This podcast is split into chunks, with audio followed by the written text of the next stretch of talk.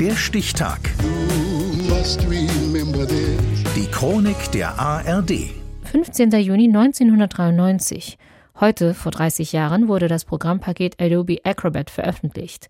Das Programm wird genutzt, um PDF-Dokumente zu erstellen und zu bearbeiten.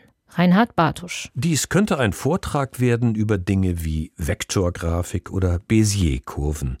Ich mag Mathe, Sie bestimmt auch, aber das, was Charles Geschke und John Warnock, die Gründer von Adobe Systems, entwickelt haben, ist mir im Detail dann doch zu hoch.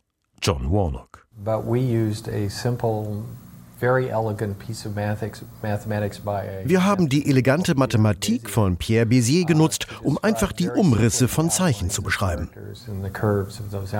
Zeichen, die Sie auf Ihrer Tastatur finden, Buchstaben und so. Und das soll's mit Mathe erstmal gewesen sein.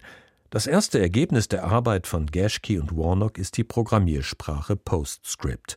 Mit ihr machen die Digitalisierung der Druckindustrie und der Druck aus dem Computer einen Riesensprung vorwärts. Steve Jobs, damals Chef von Apple Computers, will diese Software haben, am liebsten gleich die ganze Firma kaufen.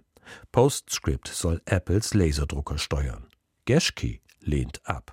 And we said, no, Steve, we're starting our own business. We're not going to sell the company.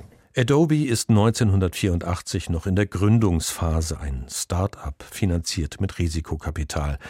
Dem 2,5 Millionen Dollar Angebot von Jobs kann Adobe aber nicht lange widerstehen. Ein Deal über die Software? Ja. Firma verkaufen? Nein, beharrte der 2021 verstorbene Charles Geschke. Steve, we've changed our mind. He says, Great, what do you want for the company? I said, Steve, the company's not for sale. Okay, let's do a deal. So we did a deal with Apple right at the end of our first year in business. Als erstes haben wir PostScript entwickelt, das dann 1985 mit dem ersten Apple Laserdrucker auf den Markt kam. Sagt John Warnock 2005. Auf PostScript folgen die Programme Adobe Illustrator und Photoshop. DTP ist geboren, das Desktop Publishing.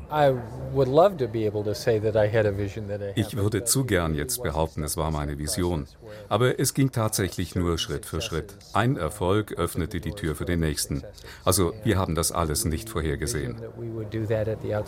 Aus PostScript wiederum erwächst das Portable Document Format, PDF, das elektronische Dokument. Am 15. Juni 1993 kommt das Programm Adobe Acrobat auf den Markt. Charles Geschke. When Acrobat came out, there was no internet.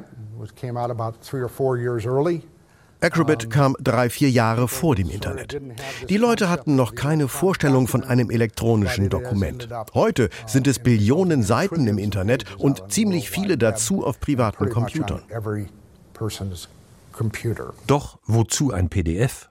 Zu Beginn seiner Karriere ist das Format in Sachen Kompatibilität nicht zu schlagen. PDFs kann man sich in jedem Betriebssystem ansehen, sofern der Acrobat Reader installiert ist. Heutzutage reicht der Browser. Darüber hinaus behalten PDFs immer das Aussehen des Originals. Man kann es nahezu beliebig verkleinern oder vergrößern, der Look bleibt immer gleich. Der Inhalt aber bleibt geschützt, wenn gewünscht mit Passwort verschlüsselt.